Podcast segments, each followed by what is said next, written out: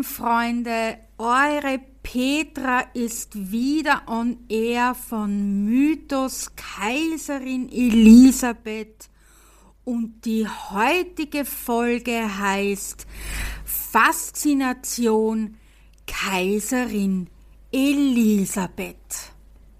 Und damit ich nicht alleine quatsche, habe ich mir einen Talkgast eingeladen und das ist eine Langzeit-Followerin von mir.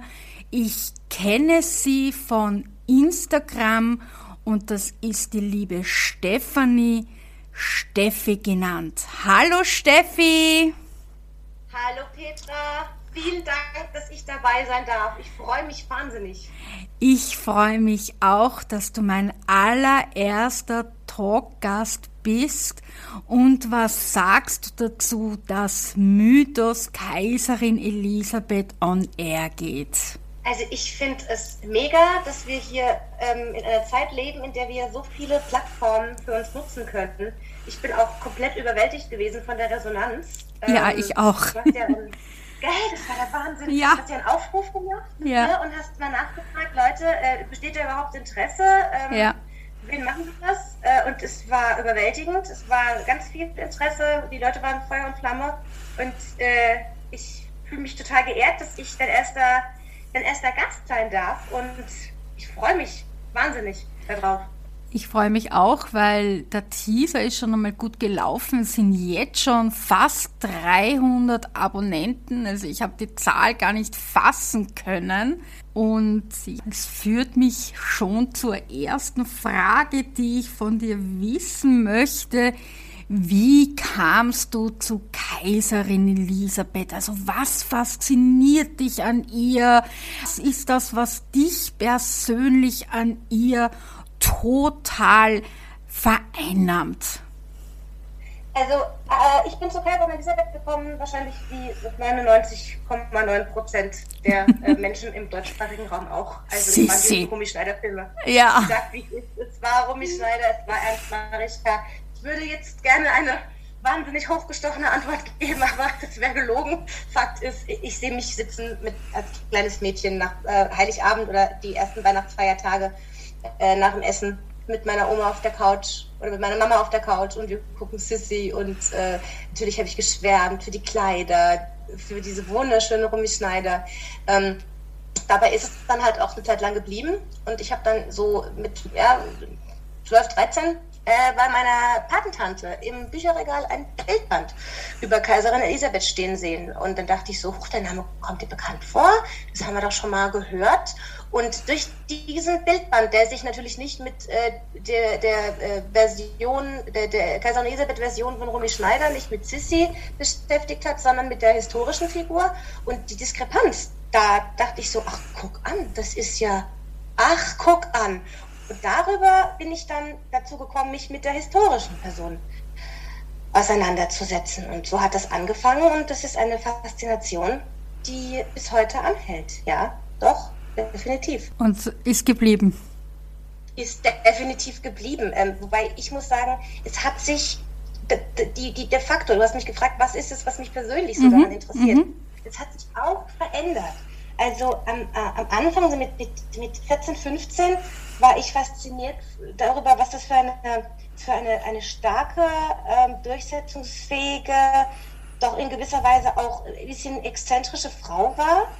Ähm, ich würde jetzt nicht so weit gehen, um zu sagen, dass sie eine Vorbildfunktion hat oder hatte, ähm, aber es war der, der, Charakter, der mich, der mich fasziniert hat. Und heute würde ich eher sagen, ist es so ein bisschen die, ähm, der Widerspruch der einzige Widerspruch, den sie verkörpert. Ja? Ähm, die, die, der große Tragik ihres Lebens, sie musste dabei zugucken, wie äh, das, das, das äh, Habsburger unterging, völlig machtlos und unfähig, irgendwas dagegen zu unternehmen. Also das sind so diese, diese, diese Widersprüche, die in ihrem Leben immer wieder aufgetaucht sind, die mich heute noch immer so beschäftigen und die mich gefangen halten und die mich dazu bringen, mir jeden Film anzugucken, jedes Buch zu lesen, jede Dokumentation zu schauen. Das wird bei dir auch nicht anders sein. Finde ich sehr interessant, wie du das darstellst, der Widerspruch in ihrer Person oder in ihrem Leben, wie du das persönlich siehst. Also das Habsburger Reich, was sie ja persönlich schon immer gesehen hat, dass es vor ihren Augen zerfällt, weil darfst nicht vergessen, das hat ihr ja schon ihr ungarischer Geschichtslehrer Max Falk hat ihr ja da viel auch eingeredet, ja. Und sie selbst hat immer wieder auch gesagt, die Monarchie wird keinen Bestand haben. Und es ist halt immer wieder die Frage, wie viel hat sie von dem Max Falk angenommen und wie viel hat sie wirklich in die Welt hinausgetragen. Diesen Widerspruch, das finde ich gut. Also über das werde ich nachdenken und über das werde ich noch einmal wirklich auch sprechen. Ja, da, da hast du mich auf eine Idee gebracht, muss ich ganz ehrlich sagen. Oh. Okay, ähm, das, ja, super. Ich, ich, ich, ich äh, finde es das großartig, dass wir uns hier so gegenseitig äh, Denkanstöße geben können. Auf alle Fälle, ähm, ja.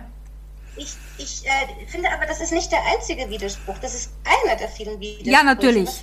Da hast du recht. Ein riesiger Widerspruch ist, ist dieses auf der einen Seite jegliche ähm, Verantwortung, die mit ihrer Position kam, abzulehnen.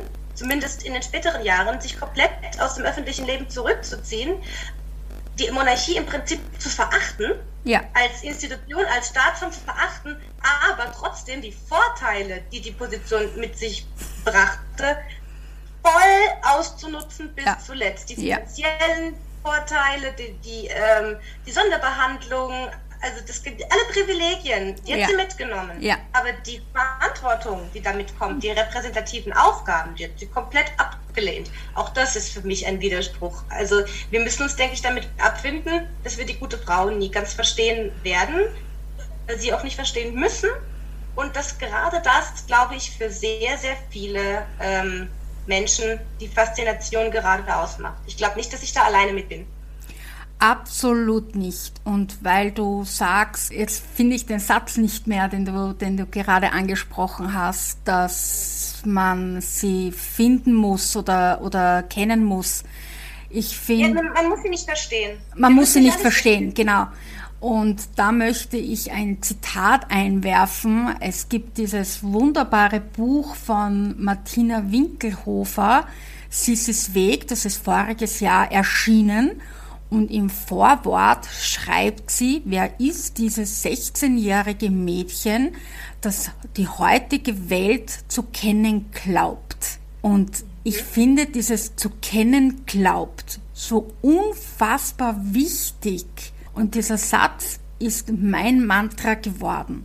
Wenn ich dann lese, und da muss ich oft wirklich lachen, ich beschäftige mich seit 20 Jahren mit Elisabeth und dann geht es um die BH-Größe. Weißt du, was ich meine?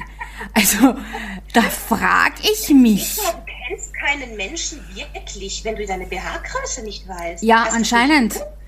Also, das ist, das ist eine unglaublich wichtige, ausschlaggebende, weltverändernde Information. Ja, anscheinend, ja. Also, und vor allem darfst du nicht vergessen, das ist ja auch erst mit dem Alter entstanden weil wie sie 15 war, hat sie kein D gehabt. Also sie hatte Größe D, ja, um das zu beantworten. Ja. Exklusiv, meine Damen. Ja, Größe D war's, ja, aber das steht auch wirklich bei jeder Kleiderausstellung oder bei jedem Museumsbesuch ist das zu lesen. aber ich brauche mich wirklich nicht 20 Jahre mit ihr zu beschäftigen, um solche Kleinigkeiten rauszukriegen. Das ist auch nicht Sinn der Sache, mich mit der Kaiserin zu beschäftigen. Da frage ich mich wirklich, was interessiert die Leute an Elisabeth, ja? Oder genauso, wenn ich dann lese, ich bin Sissi-Fan. Das oh, Wort. das sage ich auch immer. Ich bin, nein, nein, aber, nein, nein, Moment. Das Sissi wird dann mit zwei S geschrieben.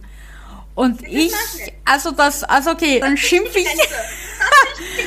da ziehe ich, ja, ich ziehe da auch die Grenze, ja, weil zwischen Sissi und Sisi und man spricht es auch anders aus, ist einfach ein Riesenunterschied. Ich kann Sissi-Fan sein, aber dann bin ich Fan von Filmen. Dann bin ich Fan von einer Verfilmung oder von einer Trilogie mit Romy ja. Schneider. Dann bin ich aber nicht Kaiserin Elisabeth Fan. Weißt du, was ich meine? Ja, ja, ja, natürlich, natürlich. Aber wenn ich sage, ich bin Sisi Fan, dann bin ich Kaiserin Elisabeth Fan. Mhm. Weil Elisabeth schrieb sich niemals mit zwei S, niemals. Es gibt keinen einzigen Brief von ihr. Kein einziges Telegramm. Tagebucheintrag, wo sie sich persönlich mit Doppelt S schreibt. Marie-Louise von Ingenheim, die ja diese Bücher schrieb mit Doppelt S und noch dazu mit Y, wo es mir wirklich die Zehennägel Krönung aufstellt, die absolute Krönung der Hässlichkeit, ja. Aber das sind Bücher, das sind Bücher über eine süße Person, du darfst nicht vergessen, es war Nachkriegszeit. Die Leute wollten träumen, die wollten fernab dieser Bomben, dieser Hungersnot, die sie hatten, die wollten sich wegträumen, ja. Und Marie-Louise von Ingenheim hat das halt geschafft mit ihren Büchern. Und dann kam Fritz Kreisel, der machte daraus ein Singspiel und dann erst kam Ernst Marischka und machte daraus die Filme. Mittlerweile auch durchgesetzt, ähm, habe ich aber jetzt schon von äh, öfter gelesen und gehört, dass wenn man äh, von Sissi spricht mit zwei S, dass man über die äh, Version von Ernst Marischka spricht. Mit Sissi mit Doppel-S meint man im Prinzip wie Sisi, so wie sie uns von Ruby Schneider dargestellt wurde, meint man die historische Person, spricht man von Sisi mit einem S, weil der Wiedererkennungswert höher ist, weil viele, überraschend viele mit dem Begriff Kaiserin Elisabeth überhaupt nichts anfangen können. Äh, oder ich weiß, das findest du immer ganz schrecklich, Kaiserin Sisi sagt, dann macht bei vielen Leuten Klick und sie verstehen erst, über wen man überhaupt spricht. Da stellt es mir auch die Haare auf, muss ich ganz ehrlich sagen. Also da dieses Kaiserin Sissi, kriege ich auch alle Grausperlen für diese Majestätsbeleidigung, weil das ist auch so etwas. Also Sisi wäre nur, wirklich nur den internen Personen vorbehalten gewesen, also ihrem Mann, ihren engsten Vertrauten, ihren Brüdern, ihren Schwestern, ihrer Mutter, ihrem Vater und die Nichten, Neffen sagten Tante Sisi, das ist auch belegt, ja.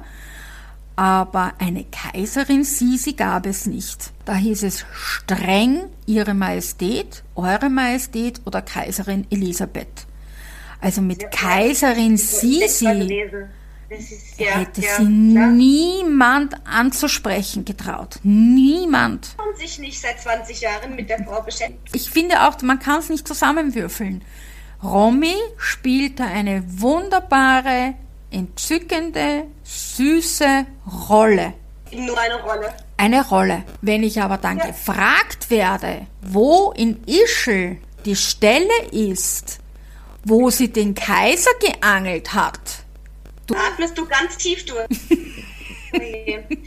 ja, ich äh, habe jetzt äh, ganz lange erzählt, ganz ausufernd erzählt. ähm, ich neige dazu, man möge es mir verzeihen, es ist das erste Mal, dass sich jemand äh, zumindest thematisch, wenn ich über Kaiserin Elisabeth spreche, tatsächlich für das, was ich sage, interessiert. Meine Freunde, ich habe sie furchtbar lieb, aber die verdrehen nach 20 Jahren, glaube ich, so innerlich eher die Augen. Das kenne ich. Und äh, ich verstehe das auch. Es gibt auch Dinge, die, wo ich selber sage, so, ach nee, ich brauche mir jetzt nicht zum 20. Mal anzuhören. Ich weiß, du bist da sehr leidenschaftlich. Aber äh, da bin ich bei dir in den besten Händen. Absolut. Was, seit wann beschäftigst du dich so intensiv damit? Und was ist es denn bei dir, wo du sagst, das ist so der Aspekt der Persönlichkeit, der mich schon immer äh, fasziniert oder der mich auch immer wieder mitnimmt? Du, im Grunde genommen muss ich dir beinahe dieselbe Antwort geben. Also bei mir war es auch Sissi. du wirst es nicht glauben. Bei wem Grunde genommen nicht. Ja, also wo fängt es nicht mit den Filmen an? Ich bin mit Oma gesessen mit großen Augen und habe Romy bewundert in den Kleidern mit den schönen Haaren und so weiter. Ein kleines Mädchen, das das nicht tut. Ja, Bitte. also äh, wirklich. Ne? Und nur ich habe das unglaubliche Glück gehabt. Ich bin im 15. und 14. Bezirk aufgewachsen. Also bis zu meinem sechsten Lebensjahr habe ich im 14. Bezirk gewohnt mit meinen Eltern. Und meine Großeltern haben immer im 15. Bezirk gewohnt. Und in die Schule bin ich auch in den 15. Bezirk gegangen. Das heißt, ich war immer ungefähr zehn Minuten von Schloss Schönbrunn entfernt.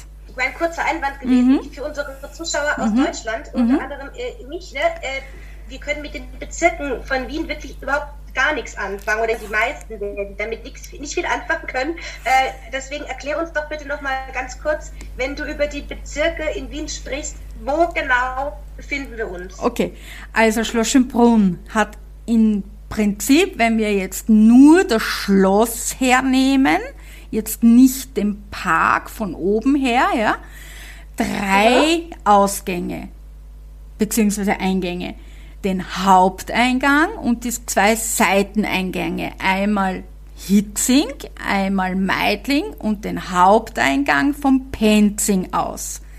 Und den meine ich. Und Aha. der kommt quasi von der schönen Allee mit den Löwen, wenn du vorne Aha. reingehst, Aha. wenn sich das schöne Schloss vor dir ausbreitet. Und dort ist Penzing weil das Schloss steht zwischen dem 12. Bezirk, also Meidling, in der Mitte ist Penzing und dann endet es im Hitzing, im 13. Bezirk. Also drei Bezirke, mehr oder weniger deckt das Schloss ab. Und ich bin im 14. Bezirk den Kindergarten gegangen. Dort war der Kindergarten Alt Wien und dort habe ich auch in der Nähe gewohnt bis zu meinem sechsten Lebensjahr. Und wenn man Richtung Technischen Museum geht, Auer Welsbach Park, das ist der 15. Bezirk. Und dort in der Nähe haben meine Großeltern gelebt. Mhm, mh. Und wenn meine Oma noch gearbeitet hat und mein Opa war schon in Pension, hat er mich immer geschnappt und ist mit mir jeden Samstag Vormittag nach Schloschenbrunn gegangen. Haben wir Enten gefüttert am Neptunbrunnen oder sind raufgegangen Richtung Gloriette oder was auch immer. Und meine Mutter ist schon mit mir im Kinderwagen die Schleichwege im Park gegangen, damit Klein Petra im Kinderwagen schläft. Also mir ist es schon in die Wiege gelegt worden. Und ich kann hören, dass du lächelst, ja, du das erzählst. Ja. Das muss eine wunderschöne Erinnerung sein. Es ist eine herrliche Erinnerung, weil es war auch früher, war das noch so, Du bist durch den unteren Teil vom Schloss durchgegangen und es war so, dass du durch den Souvenirshop durch musstest und durch den alten Schlossteil, um in den Garten hinaus zu gehen. Da konntest du auch noch durch die großen Glasfenster durch. Heute ist das anders. Heute musst du außen durch. Und das war immer etwas Besonderes, durch dieses Schloss hindurch zu gehen, durch den Souvenirshop zu gehen. Und ich wusste halt schon, als Kleinstkind, wie unsere Kaiserin aussah, weil natürlich überall Bilder hangen oder Postkarten oder Statuen standen oder was auch immer. Und ich habe sie immer bewundert. Von wirklich Kleinstkind an habe ich immer auf sie gezeigt und Sisi, Sisi gerufen. Ja, ich habe immer schon gewusst, wie sie aussieht. Egal, ob es die Romy schon gab oder nicht. Ich kann dir auch gar nicht mehr sagen, wer war früher in meinem Leben. Elisabeth oder Romy, also das weiß ich nicht, ja. Ich habe hab gerade, als du so erzählt hast, habe ich eine Theorie entwickelt. Ich mhm. sage dir jetzt mal, mhm. das stimmt. Ich glaube, wenn man in Wien so unmittelbar in der und in der Innenstadt um Schloss Schönbrunn und um die Hofburg rum aufwächst, mhm. dann kann man zwei Einstellungen zu Kaiserin Elisabeth haben. Entweder man findet sie super interessant. Man liebt die Thematik oder sie geht komplett an einem vorbei. Also dazwischen, glaube ich, gibt es nichts. Entweder man liebt es oder man hasst das Thema. Ähm, ich glaube nicht, dass man so eine neutrale Einstellung dazu hat. Wenn es einem überall und immer und immer wieder begegnet, auf, auf, auf öffentlichen Plätzen, auf Bahnhöfen, auf, äh, man sieht die Schlösser, die ganzen Touristen sind da und äh, wandeln auf den Spuren von Kaiserin Elisabeth durch Wien. Ich glaube, entweder man findet es großartig und man ist da mittendrin oder man will so überhaupt gar nichts damit zu tun haben. Kann das sein? da bist du nicht auf dem falschen Weg, ja, weil meine Mutter zum Beispiel, die schüttelt immer den Kopf und sagt, was du immer mit der Elisabeth hast, woher hast du das? Weil meine Mutter, die kann überhaupt nichts mit dem Thema anfangen, ja.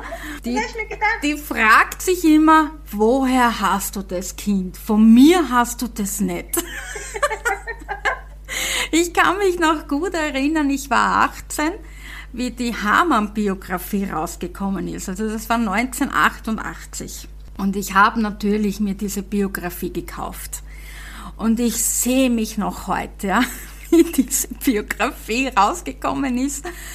Und ich habe die dann gelesen, also zumindest die ersten 30 Seiten oder mögen es 40 gewesen sein. Und dann habe ich die Zorn in die Ecke geschmissen. Wie kann man die Kaiserin so verleumden? Das ist eine Frechheit. Was hat die da geschrieben? Zugeben, dass, dass, dass, die, dass die gute Frau in den meisten Dingen doch recht gehabt hat? Ja, aber 88 habe ich das noch nicht gewusst. Für mich war das eine Verleumdung. Wie kann sie das wagen? Ich habe die Hamann gehasst. Und meine Mutter. Was hat dich denn am meisten geärgert? Na, alles. Es hat keinen Punkt gegeben, also von den ersten 50 Seiten, was ich nicht gehasst hätte, ja, weil wie kann man sie so verleugnen? Ich glaube, ich habe noch so ein bisschen durchgeblättert und habe dann, ich habe das Buch dann nur wirklich in die Ecke gepfeffert Hab's dann meiner Mutter gegeben. Meine Mutter hat's dann komplett gelesen und dann, so eine überhebliche Ziege. Hat sie damit Brigitte Hamann oder Kaiserin Elisabeth gemacht? Nein, Kaiserin Elisabeth. die hat dann, die hat dann komplett abgeschlossen mit ihr. Und ich weiß dann, 92, da war ich dann 22, ist dann in Wien ein Musical zur Welt gekommen. Und, die einen oder anderen mögen es kennen. Ja, ja, es werden viele kennen. Und ich bin dann im Musical gesessen und dann kam der zweite Akt und dann kam dieser Lucchini da herein mit dieser Glitzerjacke und mit diesem Glitzerhut am Kopf und singt das bekannte und berühmte Lied Kitsch. Oh, den habe ich auch so Ja, ich, also. Wie der dir ins Gesicht gesäuselt hat. Genau. Also, ich meine, wenn, wenn ein Darsteller eine Rolle so gut spielt, dass du die Rolle hast, dann ja. hat er seinen Job gut gemacht. Dann hat er seinen Job gemacht, genau so ist es. Und der erste Lucchini war ja Ethan Freeman und der zweite war Thomas Porchert. Und Thomas war es, der das noch viel, viel härter spielte als Isen. Und Thomas konnte dir rotzfrech ins Gesicht schauen und es war am Anfang so, dass er Elisabeth Schokolade ins Publikum warf. Das war so ein Fächer und das war Schokolade und auf dem Fächer stand Elisabeth. Mhm. Und ich habe das eines Tages halt gefangen und bin vor ihm gesessen und er hatte seinen Bauchladen, wo so Karten drinnen waren und ein Hefall, also eine Tasse mit dem Konterfei der Elisabeth und Postkarten mit dem Rudolf und mit dem Kaiser und so weiter. Und er steht so vor mir und singt da und eure Sissi war in Wirklichkeit ein mieser Egoist und nimmt die Schokolade raus, ja, und will sie ins Publikum werfen. Und ich bin gesessen und dachte, komm her, ich stopf dir diese Schokolade rein, ja. Und ich weiß noch, ich habe ihn dann irgendwann später interviewt und habe ihm das erzählt. Wir haben so gelacht, ich kann das gar nicht. Ja, cool, dass ihr euch danach, dass ihr, dass ihr persönlich kennengelernt habt. Ich habe alle Darsteller getroffen ja. und es war ja Castwechsel dann irgendwann, 94. Und mir hat sie am Anfang ja nicht so gefallen, muss ich ja ehrlich sagen. Ich meine, ich liebe Pia ja wahnsinnig, sie ist ein wahnsinnig lieber Mensch, aber als Elisabeth war sie nicht meins. Sie weiß es auch, ja, also ich verehre sie als Mensch wirklich. Aber als Elisabeth war sie nicht meins. Es kommt eine neue Holländerin, haben wir mir gedacht, oh Gott, schon wieder Holländerin. Schon wieder eine. Schon wieder eine haben wir gedacht, naja gut, schaust das halt an und dann war sie auf der Bühne und kam, sang und siegte und sie spielte sich in mein Herz. Und das war Maya Hackford und sie ist noch immer meine Elisabeth, also nicht meine, sondern halt wirklich für viele. Und das war dann wirklich die Zeit, wo ich sagte, also jetzt hat das Musical einen Sinn und jetzt lebt nicht nur das Musical, jetzt hat auch die Geschichte für mich noch mehr Sinn. Und dann habe ich, da war ich 24 oder so 25, max 95 gewesen sein, dann habe ich das Buch wieder genommen von der Hamann und habe es mir...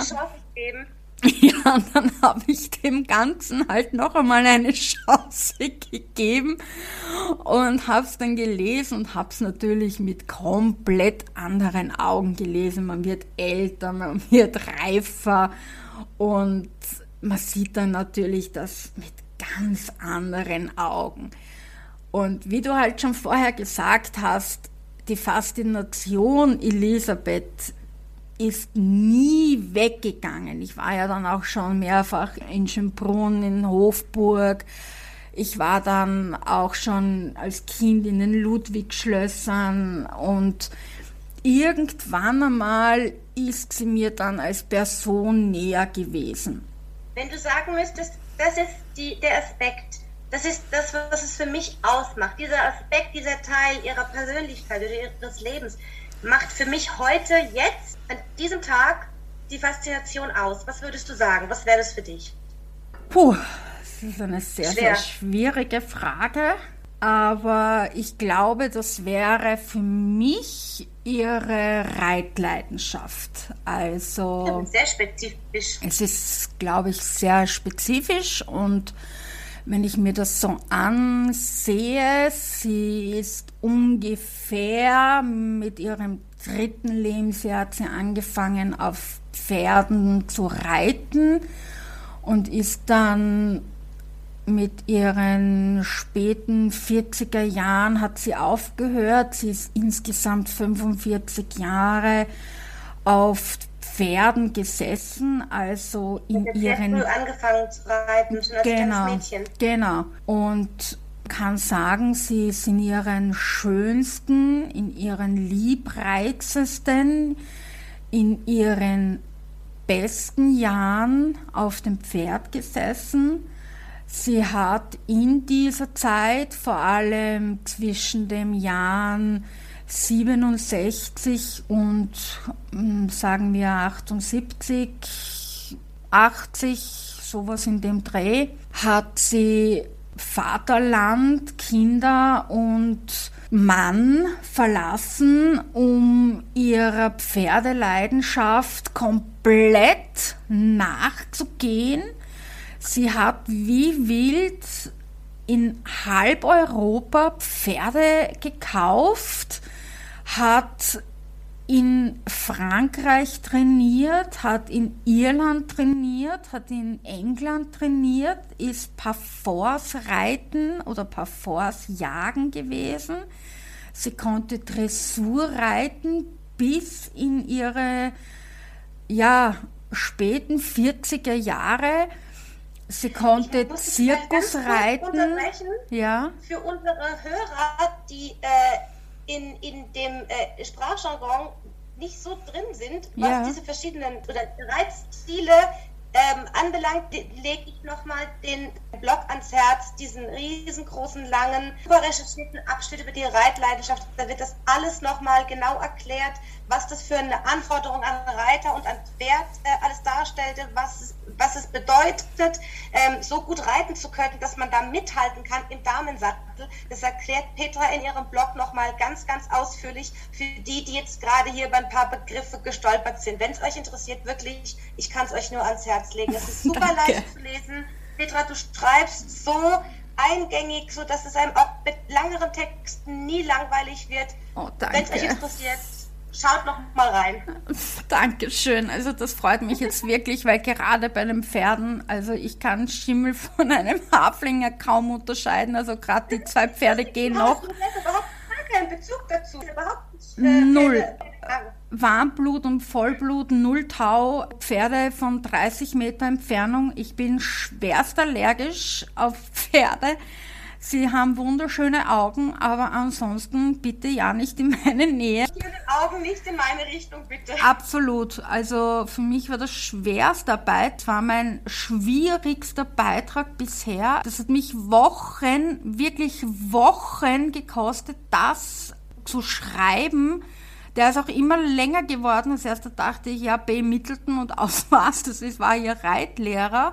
Aber du hast mich gefragt, was sie ausmacht. Also ich persönlich finde, dass das für eine Frau, und das muss man sich einmal vorstellen, jede adelige Frau oder jede gut bürgerliche Frau, die reich war, konnte zwar reiten, aber so. gehört in gewisser Weise. Genau.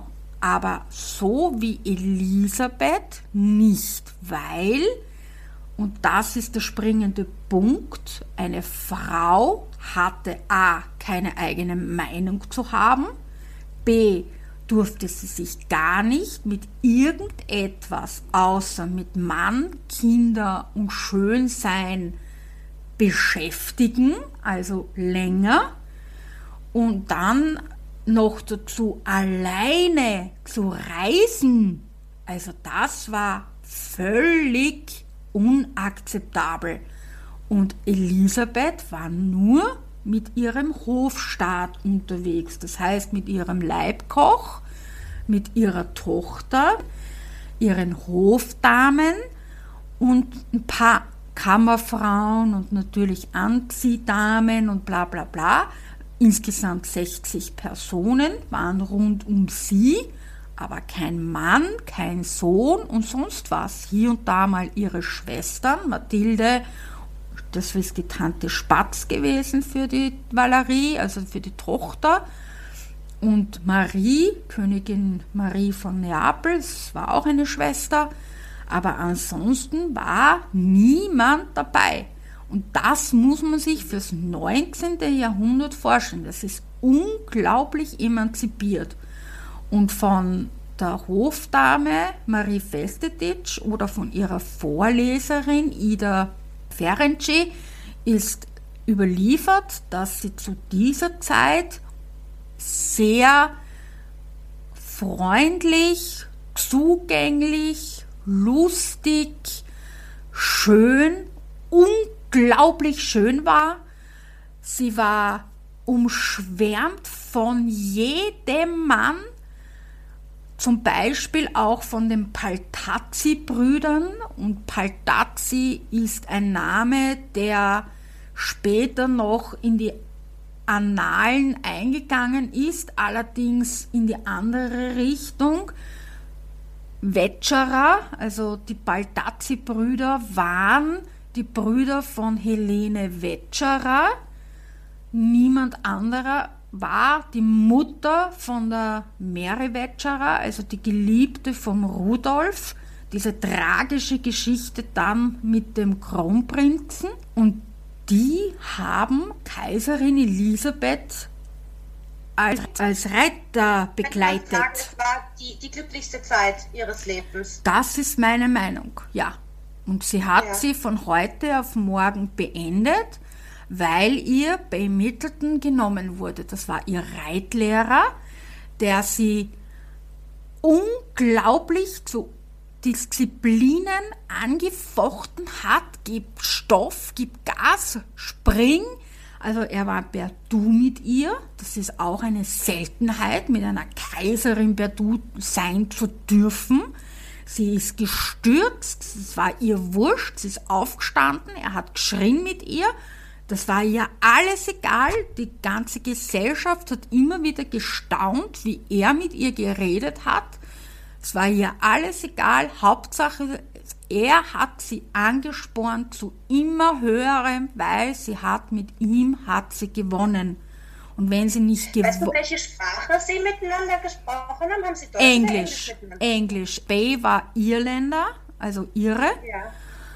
Und Kaiserin Elisabeth konnte wunderbar Englisch, er konnte kaum ja. Deutsch und konnte kein Ungarisch und gar nichts. Also sie haben definitiv Englisch gesprochen miteinander.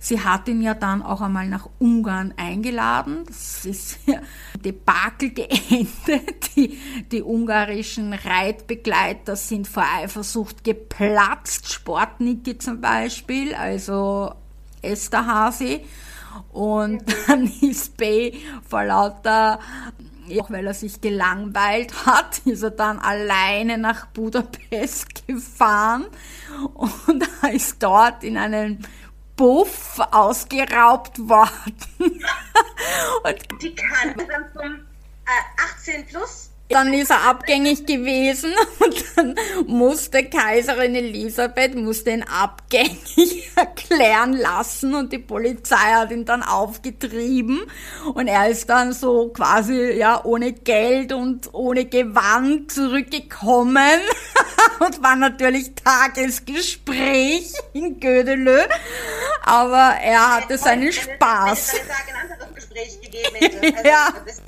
Großartig. Also er hat, aber er hatte seinen Spaß. Also es ist überliefert. Ja, ich glaube, dass die, dass die gute Frau einen gesunden Humor hatte. Sozusagen. Auf alle Fälle. Und vor allem dann, wenn sie nicht beobachtet wurde, wenn sie nicht Staatsbesuche machen musste. Es ist ja auch überliefert zum Beispiel.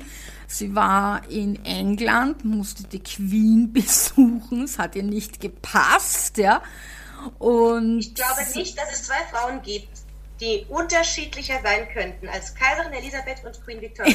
ja, genau so ist es. Frauen einfach, die mehr Gegensätze verkörpern, allein die Optik da angefangen. Genau so ist es. Hin zur, zur Menschenbild, zur Weltsicht, zur politischen Einstellung, zur gesellschaftlichen Einstellung. Mehr, mehr Unterschied gibt es, glaube ich, nicht als diese beiden Frauen. Verschiedener kann man nicht sein. Genau so ist es.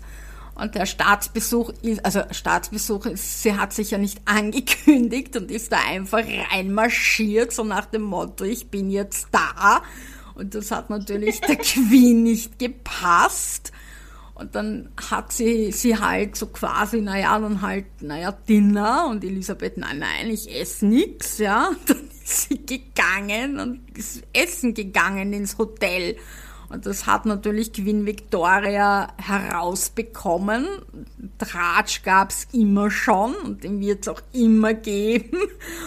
Und dann hat sie sich bei ihrer Tochter beschwert, bei Kronprinzessin Victoria, dass es eine seltsame Frau ist, weil bei ihr hat sie nichts gegessen, hat sie alles abgelehnt und dann ist sie ins Hotel essen gegangen. Ja, also das kann ich gar nicht verstehen. Die Briten sind doch für ihr unglaublich köstliches Essen. Ja, also Elisabeth hatte Humor und sie hat auch gegessen. Darf nicht vergessen, sie ist sehr lange auf dem Pferd gesessen und sehr viel geritten. Und sie hat sehr wohl gegessen und das ist auch überliefert. Also sie wollte halt bei den Staatsbanketten nicht essen, kann ich auch verstehen. Teilweise wollte sie wahrscheinlich nicht, dass sie 30 Männer anstarren, was sie ist, nehme ich einmal an. Wenn sie aber unter sich war, wo sie genau wusste, die Männer sind genauso lange am Pferd gesessen wie sie, dann hat man ihr nicht in den Mund gesehen, ob sie sich jetzt das Kaninchen in den Mund schiebt oder nicht. So nehme ich an, dass es gewesen ist. Ja. Und ich glaube, sie hat, war ja auch sehr figurbewusst, dass sie auch einfach auf eine andere äh, Art der Ernährung Wert gelegt hat. Also sie hat ja äh, sehr viel, sehr viel Fleisch gegessen, sehr viel Gemüse, wenig Kohlenhydrate. Also ich denke, sie hat schon, äh, was man heute eine Low Carb Ernährung äh, nennen würde. eher Ja, bevorzugt. ja, sie hat auch in der Früh wenig gegessen.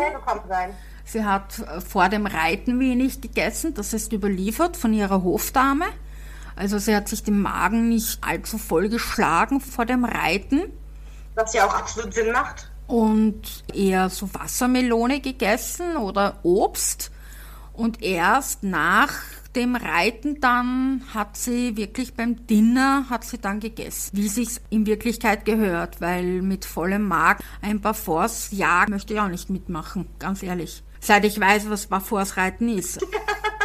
Über Stock und Stein, also Aus ja. heutiger Sicht, aus unserer modernen Sicht, äh, machen so viele Verhaltensweisen von äh, Kaiserin Elisabeth absolut Sinn, die aber zu der damaligen Zeit äh, ihr den Ruf einer äh, halbwegs Verrückten eingebracht haben. Damals nicht. Heute will man ihr unterstellen, sie war magersüchtig und heute kreiert man Krankheiten nach ihr. Es gibt ja dieses Sissi-Syndrom, wo man äh, psychische Krankheiten nach ihr benennt und irgendwelche selbsternannten Psychiater irgendwelche Krankheiten, Syndrome also, weißt, da hört sich bei mir irgendwann einmal der Spaß auf. Erstens einmal, man kann sie nicht obduzieren und man kann auch in keinster Weise irgendwelchen Leuten äh, so nach dem Motto das Buch hinhalten, das sind die Symptome, sag mir, was der hatte. Weißt du, was ich meine? Ich kann nicht aus einem über 100 Jahre nach ihrem Tod. ja, ich kann nicht aus einem Tagebuch, wenn da steht, der hat drei Tage nur gekotzt, ja, sagen, der hatte Diphtherie oder der hatte Typhus oder der hatte Syphilis. Das kann kein Arzt bestätigen. Und es gibt dieses Sissi-Syndrom von irgendwelchen Psychiater, wo man tatsächlich Tabletten bekommen kann, wegen dem Sissi-Syndrom. Da greifst du dir aufs Hirn. Ist Gott sei Dank in der Schulmedizin nicht anerkannt, ja. Aber leider Gottes wird es tatsächlich diagnostiziert. Und da frag ich mich, ja. Syndrom, das ich, das ich mir gefallen lasse, ist, wenn ich mal wieder irgendeine Neuverfilmung mir angucken muss und mich so drüber aufregt, dass ich einen Herzkasper bekomme. Das ist das Ja. einzige Syndrom, das ich als Ja, Krankheit zulasse. da habe ich auch ein Sissi-Syndrom, wenn ich mal anschauen ja, muss. Haben, ich glaube, oh Petra, ich glaube, wir haben beide so gelitten, oder? Ja, Wir haben so ja. gelitten. Ich will es nur ganz kurz anschneiden. Ja, ich glaube, wir wissen beide, was du meinst. ja. Diesen unsagbar Unsinn RTL Plus. Ich glaube, jetzt Ah. wissen alle, was wir meinen. Ich habe nur 20 Minuten gesehen und diese 20 Minuten waren halber Herzinfarkt. Zusammen hatten wir einen kompletten. Also das eine Wahnsinn. ausgemachte Scheußlichkeit. Eine ausgemachte wir- Scheußlichkeit, ja. Äh, Wir haben hier die Geschichte, die ansetzt bei einem 15-jährigen Mädchen, das nach heutigen Maßstäben zwangsverheiratet wird. Und Genau so wird ist es. Romantisiert, es wird sexualisiert auf eine absolut respektlose Weise. Ja, das ist, mir rollen sich die Fußnägel hoch. Ja, noch dazu, Ganz- weißt du, wo Sexualität im 19. Jahrhundert für die Frau gar keine Rolle spielen durfte. Überleg einmal, nur Ludovica hat Max in den Kasten eingesperrt nach der Hochzeit, weil sie vor der Hochzeitsnacht Angst hatte. All, überleg einmal, nur das. Wer sich denn aber wirklich mal mit diesem, mit diesem, mit diesem äh, Schicksal auseinandersetzt, Ja. ein 15-jähriges Mädel. Ja, Ein ja. blutjunges Ding, Ja, das äh, von, von, von allem, was mit Sexualität und Körperfunktion, Ja. äh, weiblichen Körperfunktion zu tun hat, systematisch äh, ferngehalten wurde und in eine, in eine etwas gestoßen wird. Ich kann es nochmal betonen, dass man heute würde man das Zwangsheirat nennen. Sie ja, hatte keine ja, Wahl. ja, sie hatte Das keine Wahl, das stimmt. Ja. Die Damen so hatten darzustellen. zu 99 Prozent keine Wahl. Und Funktion weniger das Mitspracherecht beim Ja. Ehepartner. ja, und vor allem, es war auch bei Elisabeth, war es so, sie hatte noch gar nicht, wie soll ich das jetzt aussprechen? Soll ich es jetzt von damals aussprechen oder auf heute? Also sie hatte noch nicht ihre Tage, ich sage es jetzt mal so. Wir sind alles erwachsene Menschen. Sie wurde gefirmt, war aber noch gar nicht bereit für die Ehe. Das heißt, Ludovica wollte schon einen Mann haben für sie, schickte sie nach Dresden zu ihrer Schwester. Elisabeth kam ohne Bräutigam zurück. Ludovica. 14 Jahre alt war, ne? Das war 14, ja schon, äh 14 Jahre alt. Ludovica, ja, halb ja, einer Ohnmacht nahe, schrieb ihrer Schwester, ich hätte Sisi gerne bei euch gehabt. Und da taucht auch das erste Mal der Name Sisi auf, weil vorher war Sisi immer Elise. Also da ist das erste Mal wirklich Sisi dokumentiert. Vorher war immer Elise. Also sie wurde immer seit ihres Kindheitslebens Elise genannt. Und wenn du dir auch die Kaiserhymne anhörst, in der letzten Strophe kommt das Wort Elisen vor. Kaiser Franz Josef am Anfang schreibt er noch über Elisen. So vor allem in seinen Tagebüchern. Aber dann wird es immer Sisi. In der, in der Materie drin sind, sollten wir vielleicht noch kurz sagen, dass anlässlich der Hochzeit von äh, Elisabeth und Franz Josef die Kaiserhymne um eine weitere Strophe erweitert äh, wurde, ja. Und da wurde. nennt man sie Elisen.